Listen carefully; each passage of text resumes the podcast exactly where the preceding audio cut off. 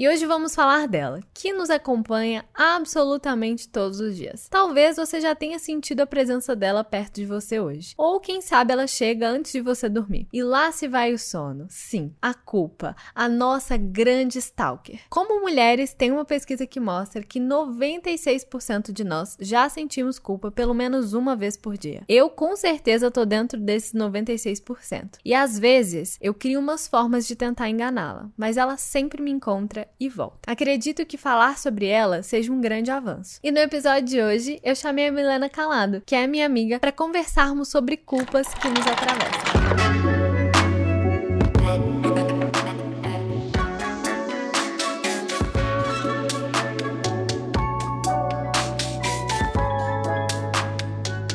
Olá, meus amores! Hoje eu tô aqui com a Milena, minha amiga maravilhosa, e a gente vai falar sobre um assunto que eu acho que é um dos mais importantes principalmente pra gente que tá tentando se libertar de alguns pesos. Olá, eu sou a Milena. Esse é um assunto, assim, né, que faz parte da nossa vida desde sempre. Então vai ser um prazer compartilhar um pouco das nossas experiências com vocês. Pensando na minha formação também, que eu sou formada em moda e teatro também. Passei muito por essa questão, assim, de culpa, de medo de errar na faculdade, né? Tipo, eu entrei na faculdade muito nova. É verdade, assim, eu fico pensando, principalmente para você que tava na universidade cidade e você tá num lugar que é, fala muito sobre estética, as coisas são muito visíveis, né? Você consegue ver ali o resultado sobre algo. Eu tenho certeza que a culpa, com certeza, foi um fator muito determinante e algo que acontecia muito, né, na sua universidade. Sim, ainda mais assim, que tinha vários trabalhos práticos, então a maior parte do tempo a gente estava exposta, assim, né? Sendo vista o tempo todo, vários olhares, porque quase não tinha prova escrita que fica ali você dentro do seu mundinho. Era sempre uma coisa bem exposição, assim. E aí, com certeza, o medo de errar era, tipo, muito grande. TCC, por exemplo. Uma coisinha que saía fora do lugar já dava, tipo, uma crise de ansiedade. Tipo, eu comecei a ter ansiedade, gastrite, enxaqueca, tudo no meu TCC. Tipo, antes disso, eu mal tinha dor de cabeça, tipo, real, assim, não era uma coisa que acontecia. E eu comecei a ter com frequência enxaqueca por causa do TCC. E, assim, eu sentia muita culpa mesmo. E, e medo, muito medo, assim, de não dar certo certo, indo pelo caminho errado. Tipo, quando eu formei, eu me sentia culpada de não estar tá na área. E eu arrumei um trabalho na área que eu ia trabalhar de graça. Tipo, eu ia fazer tudo e mais um pouco pra, pra marca, de graça. E eu ainda me sentia, tipo, culpada. Tipo, eu tava trabalhando de graça, sabe? E eu ainda achava que aquilo não era o suficiente, que tinha alguma coisa de errado, que o certo era eu estar tá concordando com aquilo, enquanto não é, né? Tipo, a gente tem que valorizar nosso trabalho e tudo mais. E eu consegui ainda me sentir culpada, assim. E quando eu parei para pensar que talvez eu não quisesse trabalhar com moda, eu me senti mais culpada ainda. Que eu fiquei, nossa, mas eu fiquei três anos e meio estudando por isso. Eu, tipo, tive uma crise horrível no meio do meu TCC pra agora eu achar que não é isso. Como assim? Tem que ser isso, não faz sentido. Só que acaba que apoio da família, essas coisas ajudam muito, né? Eu não, nunca tive uma cobrança vinda é, da minha mãe, né? De tipo, tem que ter uma formação, tem que ser, sei lá, formar em direito, medicina, engenharia. Nunca tive essa cobrança, até mesmo porque lá em casa casa, ninguém nunca fez faculdade, então, tipo, não, não existia isso. Se eu quisesse simplesmente terminar a escola e trabalhar, ia estar tá tudo bem. E isso me ajudou, assim, nesse momento de me sentir culpada por ter formado e não querer trabalhar naquela área. Eu tomei um, baque, assim, um susto com o mundo da moda, né? Porque eu admiro muito a moda.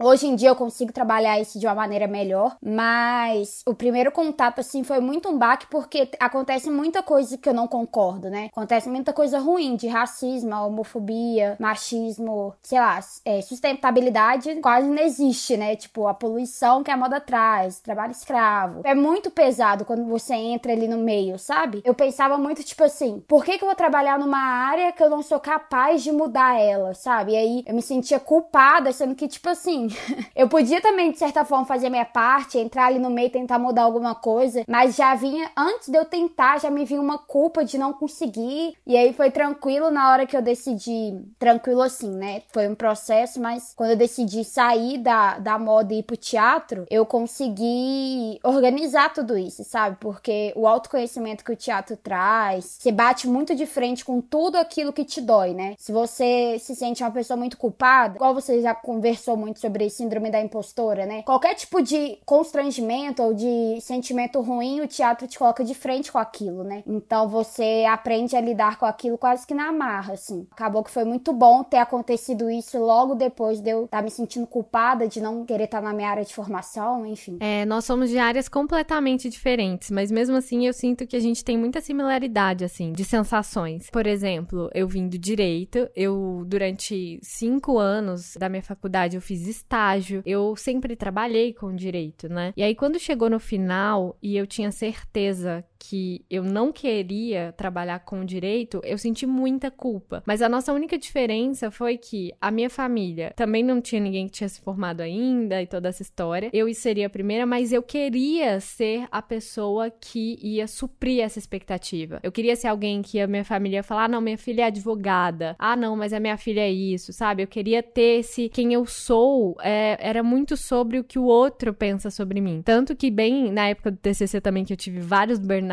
assim, na universidade, eu corri pra psicóloga porque eu tava muito mal. E a primeira coisa que eu falei quando eu sentei é: ah, não, porque eu quero saber quem eu sou. E ela falou: como assim saber quem você é? Porque é, eu não tô entendendo essa pergunta. Porque você já é uma série de coisas. Você não é uma música que você gostava e deixou de gostar. Você não é o que o outro pensa ou aquela coisa específica que o outro fala sobre você. Você é um universo de coisas que talvez você não esteja olhando. E não é porque você não sabe se apresentar profissionalmente para alguém, não é porque você tá em dúvidas na vida ou numa grande transição de vida que necessariamente você deixa de ser algo ou de ser alguém. Você não é as coisas que você está imaginando que o outro pensa sobre você. Você é muito mais do que isso. Então, aí foi um, um trabalho mesmo de resgate, de olhar para mim e conseguir me encontrar em qualquer lugar, mesmo que o outro não consiga ter a mesma interpretação sobre mim, sabe? É muito importante, né, a gente entender de onde vem essas raízes de culpa, de onde que vem todos esses sentimentos que a gente sente é, ao longo da vida, porque eu tava até lendo uma pesquisa antes da gente começar, que 96% das mulheres sentem culpa pelo menos uma vez por dia. É quase 100%. Muitas mulheres sentem muita culpa, e essa culpa vem de vários lugares. Às vezes é a culpa de não ter o sucesso que gostaria de ter, às vezes é a culpa de ter o sucesso e achar que não é boa o suficiente para ter aquele sucesso, que aí entra no lugar da impostora, né, que a gente tanto fala, também tem aquela culpa de não ser boa mãe o suficiente, porque ela deposita a expectativa da criação e do sucesso do filho em si, porque a sociedade deposita essa expectativa nas mulheres que são mães, e aí elas não, às vezes, elas ficam muito culpadas, do tipo, ah, mas meu filho fez uma coisa errada, e aí a culpa também é minha, sabe? Então é muita culpa, a gente carrega muita dor. E aí eu fico pensando assim, né, com tanta dor, com tanta culpa, quais os passos passos que a gente pode fazer para tentar amenizar um pouco dessas dores. No seu caso, você foi pro teatro. O que, que você foi descobrindo lá? Eu acho bem legal isso que você falou, é, só voltando um pouquinho, que esbarra muito no que você vem falando muito, tipo, de profissão, por exemplo, né? De se encontrar em várias vertentes e não em uma só. Isso no, no início de um processo, no início de você entender o que tá acontecendo, vem muita culpa, né? Porque, por exemplo, no meu caso, ah, mas eu quero trabalhar com moda, mas eu quero ser atriz, mas eu quero ser fotógrafa, mas eu quero ter uma agência, eu quero ter um estúdio. E isso carrega muita culpa, né? Porque você se sente culpada por não saber o que quer, culpada por estar tá passando os anos e você ainda não decidiu. E aí, igual você trazendo mais pro aspecto de culpa por ser mulher, né? Por ser mulher não, né? Sendo mulher. Eu acho que é quase que involuntário a gente não se sentir culpada, né? E vai em vários aspectos e é uma coisa que a gente acostumou a passar, é horrível isso, mas que a gente acostumou a passar desde muito cedo, assim. Quando era mais nova, indo sair na rua, sentia culpada porque um homem mexeu e às vezes, sei lá, tava com calça de tectel da escola, sabe? Nada a ver, era uma criança, não tinha nem corpo ainda e se sente culpada pelo olhar. Querendo ou não, a gente ainda acaba repensando assim se a gente não fez alguma coisa de errado, isso é quase que involuntário, sabe? Até hoje que eu consigo lidar melhor com essa situação, eu consigo ter uma postura diante um homem que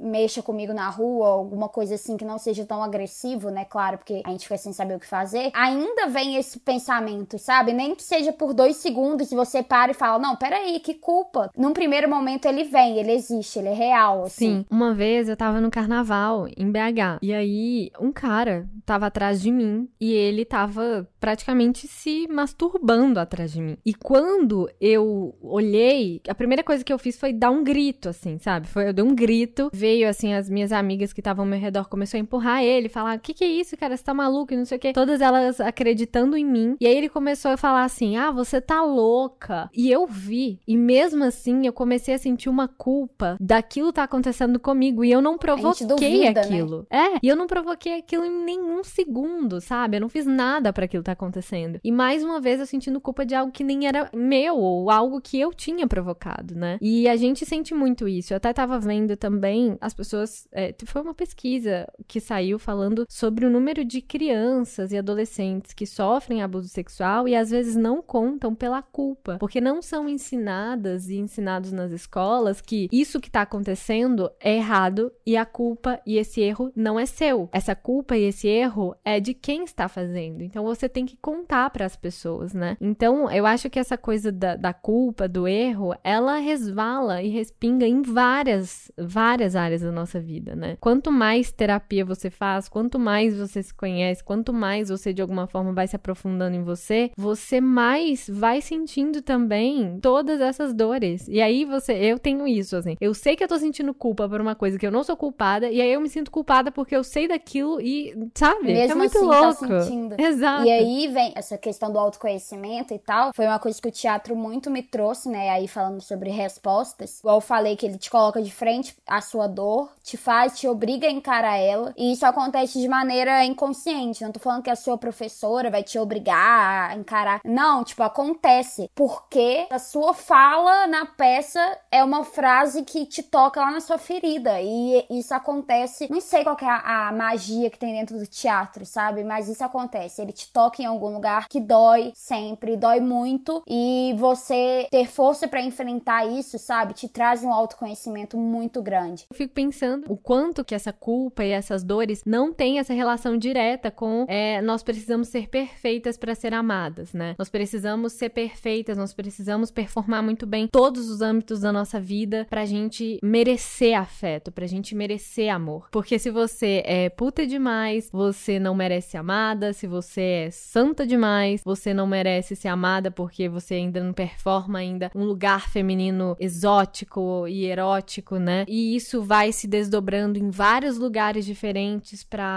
mulheres, né? Mulheres negras vão sentir isso de uma forma, mulheres brancas de outras, mulheres cis de um jeito, mulheres trans de outro, e a gente vai entrando em várias subcamadas, aonde a gente vai tendo formas diferentes de interpretação do que que é esse amor, né? Que a gente pode ou não, esse afeto que a gente pode ou não merecer. No meu caso, eu sempre tive esse lugar aonde eu preciso ser perfeita, onde eu preciso entregar duas, dez vezes mais, e eu sempre senti isso porque eu fui criada por uma família branca, minha mãe é branca, minha irmã é branca, meu pai é branco, e eu sempre senti culpa por ser uma menina negra, né? Eu sentia que o erro estava em mim. É, eu sofria racismo e eu me culpava, né? E quando você é adolescente, você tem algum tipo de recorte ali, você sempre sente muita culpa das coisas que você ouve sobre você, né? A gente cresce, a gente ainda lida com essas dores. Então, se você foi uma criança gorda, se você é uma mulher gorda, você vai sofrer ainda as dores daquela criança que sentia culpa por, por ter o corpo que tinha, né? E a gente vai sempre sentindo todas essas dores pelas coisas que as pessoas vão interpretando sobre nós. E você sente, assim, que algum, em algum momento, em algum aspecto da sua vida, fez com que você sentisse mais culpas hoje, sendo uma mulher, tendo seus 24 anos? Como que é para você? Eu acredito, assim, que eu tenho aprendido a lidar isso, com isso de uma melhor maneira, sabe? Eu me deixo sentir, por exemplo, a um relacionamento com alguém que eu me senti culpada ou por ter feito alguma coisa, ou pelo que a pessoa pensou, o que a pessoa achou. E aí eu me deixo sentir, sabe? É, eu me deixo sentir essa culpa, eu me deixo chorar, eu me deixo ficar mal, pra depois eu voltar e entender que aquilo ali eu fiz foi tudo exagero. Hoje eu prefiro passar por isso, sabe? Porque, tipo, eu fiquei seis anos da minha vida sem chorar. Porque eu simplesmente ignorava absolutamente tudo que acontecia. Tipo, Aconteceu uma coisa ruim, eu deixava pra lá. Me senti culpada, me senti mal, errei, eu deixava pra lá. E eu acho pior, sabe? Eu achei que foi pior para mim, porque eu hoje colho várias, várias coisas de sentimentos que eu ignorei antes, sabe? Eu ignorei quando eu era criança, questões familiares mesmo, no caso, que, que acaba refletindo muito, que foram mais pesadas assim. Eu não quis lidar com aquilo quando eu era criança, quando eu era mais nova, pré-adolescente. E isso tem resquícios até hoje, sabe? Então eu prefiro me deixar sentir, mas assim, eu tiro um dia, eu deixo sair tudo aquilo de dentro de mim e depois eu respiro fundo, vou pra, pra parte mais consciente, mais prática, de entender o que que de fato eu tive culpa, o que eu não tive culpa. Eu tenho muito isso de me sentir culpada, de tipo, não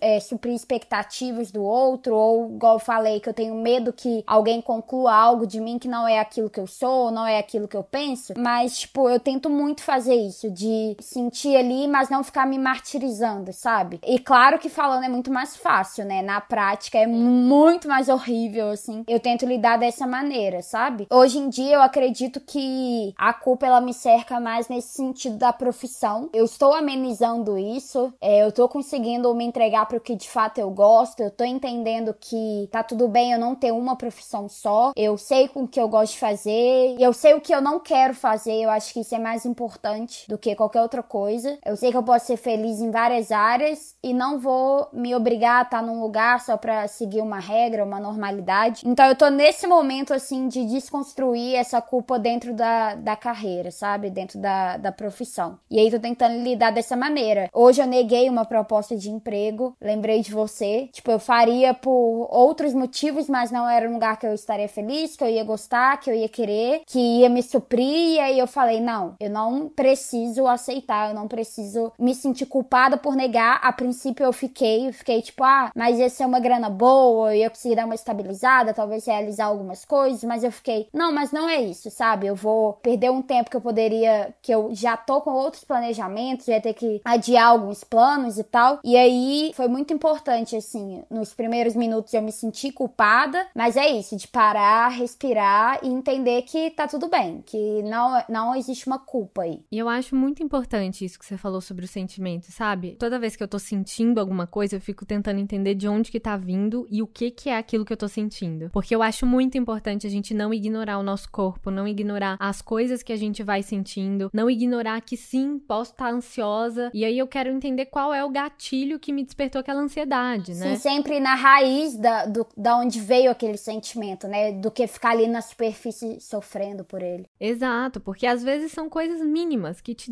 ali aquela, aquele talo de calma, você tá, vai, vai lá, vai ficar ansiosa. E aí você fica, meu Deus, tô ansiosa, tô ansiosa, tô ansiosa, quero sair correndo, mas por quê, né? Primitivamente, de onde vem esse lugar? De onde vem essa dor? De onde vem essa culpa? E aí essa noção, talvez, do, do trabalho vem desse lugar também, né? De você olhar e falar, pô, mas é, é uma grana fixa, é um emprego, é uma proposta que é legal, mas não é o seu objetivo, né? O seu objetivo a longo prazo, a médio prazo é outro. E por que não aproveitar que agora agora as coisas estão encaminhando e continuar no meu objetivo, né? Eu sinto muito isso, assim, às vezes, agora, né, que eu fui demitida e eu resolvi é, realmente ir atrás daquilo que eu gosto, é, me conhecer profundamente, fazer o que eu sempre quis, que desde 2016 sempre quis fazer, é, trabalhar com redes sociais, mas nunca executei. Tanto que o Luca é, começou a executar, eu sempre estive ao lado dele, mas eu nunca resolvi fazer o meu, pelo medo. O medo de não ser bom o suficiente, o medo de errar, o medo de, do que, que as pessoas vão achar sobre mim, o que, que as pessoas vão falar sobre mim. E quanto mais eu vou fazendo, mais eu vou vendo o que as pessoas estão falando sobre mim, né? Eu vejo às vezes as pessoas falando, ai, não gostei. Ou as pessoas falando, nossa, amei. E aí, outro dia eu tava com a minha terapeuta e eu falei, parece que existe uma balança na minha frente. E aí eu coloco nos elogios alguns papéis picadinhos. E aí, quando eu tenho meia crítica, seja ela qual for, sabe? Tipo, seja de hate, seja de qualquer coisa, eu coloco sacos e sacos de pedra. E aí faz tipo, bow, sabe? A balança vai e cai um lado inteiro. E aí tem muito isso, né, que eu tô desenvolvendo na terapia também, que é esse lugar de você olhar e falar: olha, aqui nesse lugar que você tá colocando, é porque você tá olhando o que as pessoas estão falando e você tá achando que elas estão falando sobre você. E não é sobre você. Você é muito mais o que as pessoas veem sobre você, o que as leituras que cada um vai fazer. E tá tudo bem as pessoas fazerem várias leituras diferentes sobre uma mesma coisa, porque elas estão falando, elas estão fazendo leituras a partir da vivência delas, de quem elas são. Alguém pode estar tá ouvindo esse podcast, esse episódio agora e falar: "Ah, essas meninas não sabem de nada. Não quero ouvir. Ai, que chatas". E tá tudo bem, porque é muito sobre você, sabe? É não deixar isso atravessar você de forma que te desestabilize por dentro, né? E eu gosto muito de olhar para esse lado, sabe? Assim, de que a gente é, nós somos seres muito plurais. A gente vai viver a vida e os processos de vida de formas muito diferentes. E às vezes a gente vai mudar totalmente uma coisa que a gente imaginou que faria. Então, eu com 19 anos, eu até falei no episódio aqui alguns dias atrás com a Lorena, aos 19 anos eu tinha certeza que eu seria advogada. Eu tinha certeza que eu queria o direito para minha vida. E aí passaram três anos, eu falei, opa, não tenho tanta certeza assim, não gostaria. E tá tudo bem, porque foi só vivendo os processos na universidade que eu consegui chegar aonde eu cheguei. E falei, ó, é, agora eu já trabalhei bastante, já fiz isso aqui. Não é, isso não me contempla mais. Talvez eu tenha expandido para um outro lugar, para outros pensamentos e eu preciso ir atrás disso, né? E olhar essas mudanças com carinho, né? Porque aí você não sente tanta culpa, você meio que vai dançando conforme a música e aí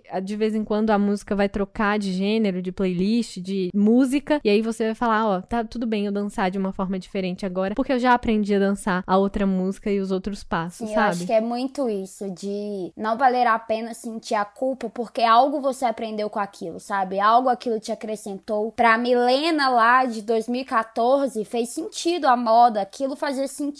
Pra Milena de 2020 não faz, mas tá tudo bem. Eu não preciso me sentir culpada por algo, sabe? Eu não excluiria a formação de moda na minha vida. Inclusive, eu, tô, eu estou voltando a trabalhar com moda de uma maneira que eu acredito, de uma maneira que para mim faz sentido. Não sendo mais omissa, se eu estou num lugar trabalhando com moda, independente de quem for, se tiver algo que eu não concorde, eu vou saber falar, eu vou saber conversar. Não vou deixar esses acontecimentos me fazerem sentir culpada, sabe? E entender, assim, que eu aprendi algo com aquilo. Nada que acontece na nossa vida é por acontecer, é em vão. A gente aprende alguma coisa. É, todo mundo que passa pela nossa vida, a gente aprende alguma coisa. É óbvio que vai ter pessoas e situações que a gente daria tudo para que não acontecesse e a gente não conhecesse, não passasse mais. Que aquilo forma o que a gente é, né? O que a gente tá vivendo agora. Se hoje a gente tem essa consciência, é porque um dia a gente precisou enfrentar é, esse medo, essa culpa, essa dor, pra hoje estar tá falando disso, sabe? E não quer dizer também que a gente nunca mais vá mudar de ideia. Talvez daqui cinco anos eu olho e falo, nossa, o que, que eu tava fazendo da minha vida em 2020, sabe? E venha de novo algum sentimento de culpa ou não. E, e, e tá tudo bem, assim, em relação a isso. Sim, eu também acho. Eu acho que, claro, é, a gente precisa olhar pro que a gente tá fazendo na nossa vida e avaliar realmente todas as escolhas que a gente possa ter e tentar de alguma forma racional seguir os caminhos que a gente queira seguir, mas não se culpar caso esse caminho, essa tentativa. Hoje eu tô tentando mudar, assim, a coisa do erro pra tentativa, sabe? Foi uma tentativa, igual eu estou vivendo um processo de tentativa. Eu estou tentando mudar profissionalmente, eu estou tentando é, ser criadora de conteúdo, eu estou tentando fazer com que eu evolua né, nesse aspecto que eu gosto muito, que eu gosto de falar com o público, eu gosto de falar com pessoas, eu gosto de compartilhar histórias. Então eu tô tentando fazer isso. E tá tudo bem se daqui um ano, dois anos, daqui a algum tempo, essa tentativa não der certo, ou essa tentativa não prosperar da forma com que ela deveria, e eu precisar de tentar outra coisa. Eu acho que quando a gente olha, e isso pelo menos para mim funciona muito, quando eu olho para as escolhas que eu tenho, eu falo, eu vou tentar essa escolha, eu me sinto menos mal e menos culpada caso não dê tão certo ou não desempenhe da melhor forma ou não seja a melhor coisa aquela tentativa. Então eu, eu não estou mais recusando propostas, às vezes, algumas coisas que já me apareceram, por sentir que eu não sou boa o suficiente. Eu falo, eu vou tentar, vou dar o meu melhor, vou estudar, vou fazer o meu máximo. Se depois não der tão certo assim, eu tentei, eu vou para outro tipo de tentativa, sabe? Acho que isso é, é, é sobre isso, é a gente aliviar esses pesos. Parece que aquilo tem que dar certo e se aquilo não der certo, tudo acabou. Não, tudo não acabou. Tem mais outras coisas pra gente tentar olhar. Sim, trazer palavras de carinho, né, para você. Não usar palavras duras, né? Eu tento evitar também a palavra desistir, sabe? Igual quando eu saí da moda pra ir pro teatro, eu ficava falando, as pessoas ficavam, ah, mas por que que você desistiu? Porque na época eu tava criando uma marca, né? E aí eu fechei a marca e fui pro teatro. E era sempre isso, por que que você desistiu? E eu ficava, eu não desisti, eu só não vou fazer isso agora. O projeto ele vai continuar existindo. Se um dia eu achar que aquela Milena combina com aquele projeto, ele volta, sabe? Eu acho que é a gente se tratar com carinho. Igual a gente já conversou várias vezes, as pessoas às vezes elas vêm conversar com a gente, elas despejam as expectativas dela em cima da gente,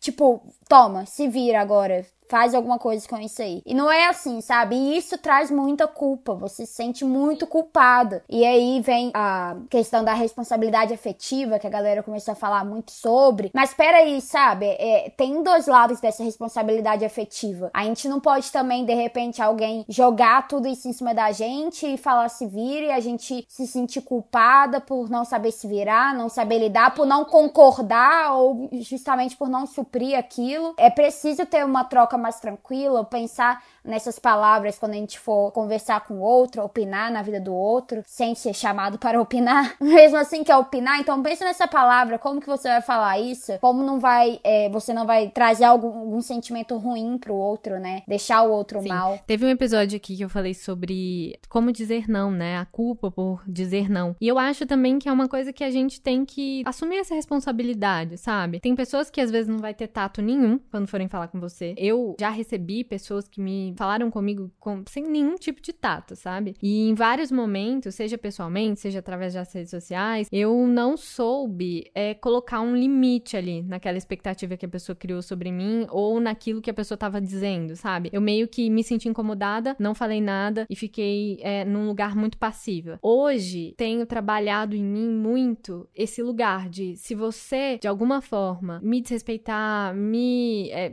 o que se eu sentir de alguma forma, sabe? Que aquilo que você disse não é algo legal para mim, né? Se a minha interpretação partir desse lugar de não tá legal isso que você falou, eu tenho tentado ao máximo falar, para não guardar para mim, sabe? Para pegar e falar assim: "Eu não gosto que você faça isso", ou "Eu não me sinto confortável com esse tipo de pergunta", "Eu não me sinto confortável com isso que tá acontecendo", justamente para eh, impor limites, né? Seja, ah, aquela pessoa, supondo falando com você: "Ah, você desistiu da moda". Não, eu não desisti. O correto é isso, eu não desisti. É um projeto que hoje não faz sentido para minha vida. Um dia pode voltar a fazer, porque quando fala da palavra desistência, vem nesse lugar, parece que eu deixei de lado que eu não fui capaz o suficiente para cumprir a minha missão na moda. Não é sobre isso, sabe? Não é questão de não ser capaz o suficiente, porque capacidade você tem e muita. A questão é que não era a sua prioridade ou a sua vontade no momento, né? Foi eu com direito. Eu senti muita culpa justamente porque eu sentia que eu tava desistindo de algo. E eu não tava desistindo. Eu só não conseguiria fazer aquilo que eu gostaria de estar fazendo atrás de um computador digitando petições iniciais, sabe? Não era aquilo que ia fazer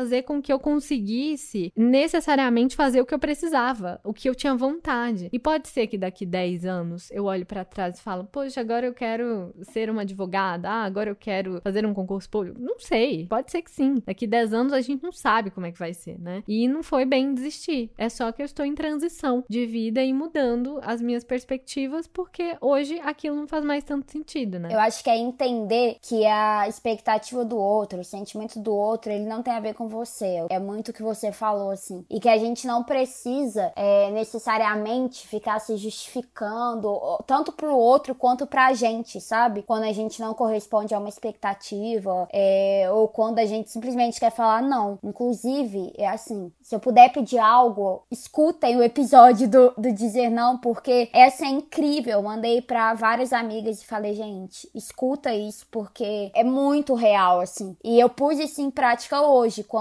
eu parei para pensar na proposta que eu tava recebendo e pensei, não, não é momento, não é o que eu quero. E aí eu fiquei pensando, ai, mas como que eu vou falar não pra ela? Tipo, é tão simples, sabe? E aí eu fui e só falei, tipo, que aquilo era para além das minhas demandas, para além do que eu ofereceria, eu gostaria de oferecer e tá tudo bem, assim. Eu não precisava me mirabolar e, e criar uma grande coisa. E criar uma desculpa, né? Que a gente às vezes precisa Exatamente. criar uma desculpa. Criar uma desculpa pra, pra falar não. E assim, a moça, eu, eu mandei uma microfrase, fui super é, educada, óbvio, agradeci, mas aquilo não era o que eu queria. E aí eu deixei isso claro pra ela e a moça foi uma querida, respondendo a, eu negando, sabe? Foi uma querida, super fofa. E é isso, assim, às vezes a gente tem medo da resposta do outro quando a gente negar, e aí e às vezes a gente sente culpa de não corresponder à expectativa que o outro quer que a gente corresponda, e às Exato. vezes nem é a gente, né? E eu fico pensando assim, quantas coisas a gente já não fez só porque o outro esperaria que a gente fizesse aquilo. São muitas. Como mulher, gata, como mulher. É, muita Nossa. coisa, sabe? Muita. É, muita é tipo, são coisa. várias coisas que a gente já fez simplesmente porque aquilo seria algo que a outra pessoa queria e não necessariamente porque a gente queria, porque a gente queria desenvolver, sabe? E fizemos e vamos continuar fazendo em alguns momentos, mas eu acho que é esse processo de prática, sabe? É igual, acho que no episódio mesmo é, de dizer não, no primeiro episódio de podcast, eu tenho meus,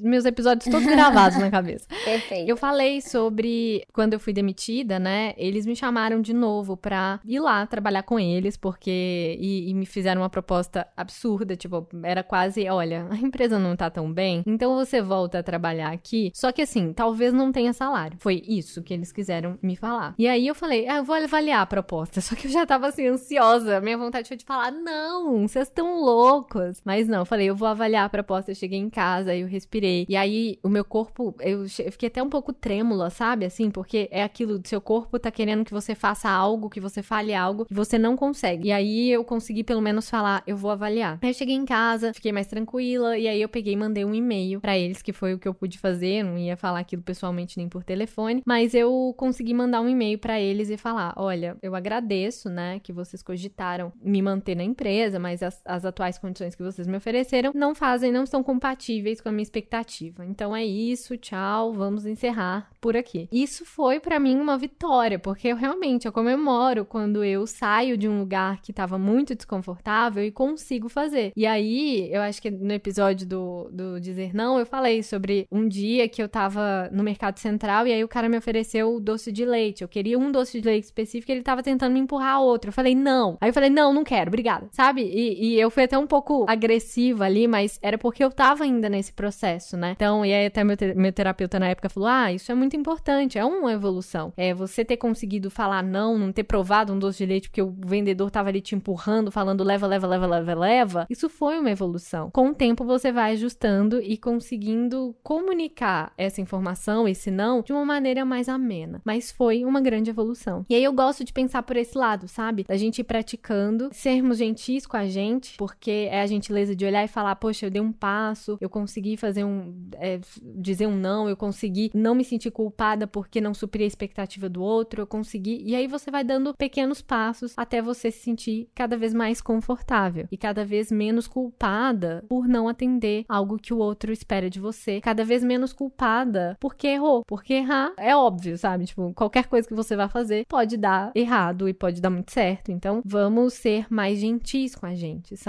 Perfeito. Então é isso, já estamos no fim do nosso episódio. Eu acho que foi maravilhoso. Quero trazer e falar mais sobre esses assuntos, porque eu acho que no resumo dessa história toda é a gente ser mais gentil com a gente do que necessariamente atender a expectativa do outro. A gente, nós mulheres, somos muito ensinadas a gentileza, mas a gentileza do outro pro outro e não necessariamente a gentileza com a gente mesma, né? Sim, é ensinada a agradar o outro. É né? isso. Então é isso, gente. Muito obrigada. Muito obrigada.